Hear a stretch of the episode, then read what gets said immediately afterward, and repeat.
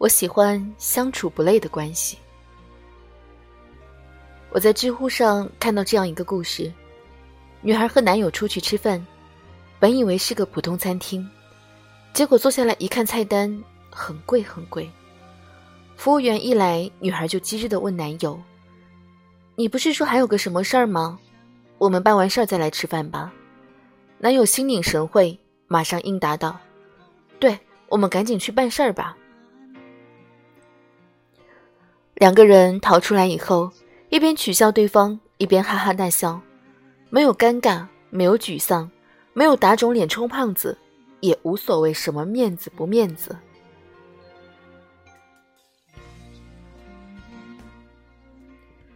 一段好的关系就是这样，它一定能让人自在的面对自己，也能坦然的接受对方，少了很多互相猜忌的疲惫，多了几分知根知底的松弛。小到吃不吃辣，大到是否有共同话题，都能决定一段感情的走向。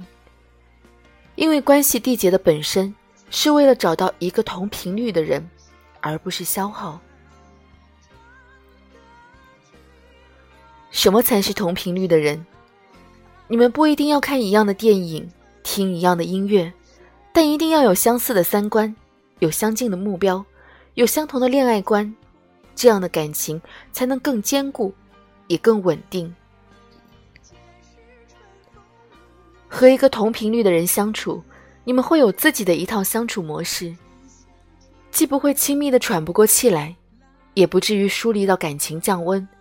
难过时，你们是彼此的树洞；软弱时，又能互为铠甲。在电影《北京遇上西雅图》中。文佳佳喜欢用钱包解决一切，嚣张跋扈，不懂得体谅别人。弗兰克则正好相反，他为人憨厚老实，懂得包容。印象最深的是文佳佳说的那句话：“他也许不会带我去坐游艇吃法餐，但是他可以每天早晨都为我跑几条街去买我最爱吃的豆浆油条。”我以前不明白，文佳佳为什么会放弃游艇法餐，选择豆浆油条。但随着年龄增长，我越来越觉得能遇到一个知冷知热的人，是件非常难得的事情。一时的心动很简单，但像文佳佳他们这样久处不厌，不仅需要运气，更需要默契。你相信吗？人与人之间一定存在着磁场，它虽然看不见、摸不着，却会不断的向外传递着你的三观和喜好，拒绝那些和你志同道合的人。一个正能量的人结交的一定是同频正能量的人，一个优秀的人也一定会被同样优秀的人吸引。你不用曲意迎合，不用委曲求全，世界上。总会有个跟你一样的人，奔赴山海，为你而来。只是越长大，我们越容易陷入感情的匮乏，也很难去维持一段舒服的关系。男朋友超过十分钟不回你微信，你会担心他是不是劈腿；闺蜜没及时点赞你的朋友圈，你会害怕他因为恋爱而冷落你。这种不安全感好像时刻都在笼罩着我们周围。平常工作已经习惯了假面，我们实在不希望当面对亲密关系时，依旧要各种猜疑，彼此试探。我们需要找一个相处舒服的人，能让我们短暂的卸下伪装，愈合我们的伤疤，让我们免于形单影只，让我们历经沧桑。依然相信人间值得。怎样才算是相处舒服？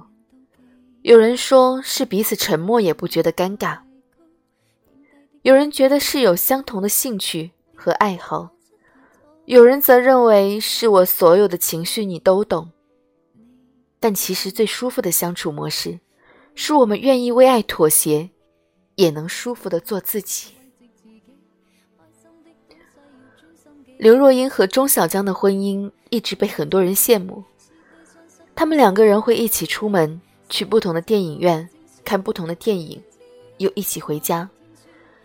进家门后，一个往左，一个往右。他们彼此亲密，但又相互疏离，不用刻意寻找话题，也不必委屈自己迎合对方。结婚后的刘若英依然爱唱歌，爱写字。甚至突破自己拍电影，这样的关系没有控制，没有束缚，也没有委屈，反而有了更多的自由和可能性，给足对方空间，也可以淋漓尽致的做自己。没有一段感情需要你歇斯底里，放弃自我。频率不同的两个人就像收音机，频率错位就永远无法倾听到对方的心声。如果那个人需要你消耗巨大的精力来取悦，那他注定不是能陪你走到最后的人。余生很短，希望你不要为了不值的关系消耗自己。愿你能找到一个同频率的人，所遇皆良善，行，所行皆懂你，陪你度过颠沛流离，人生海海。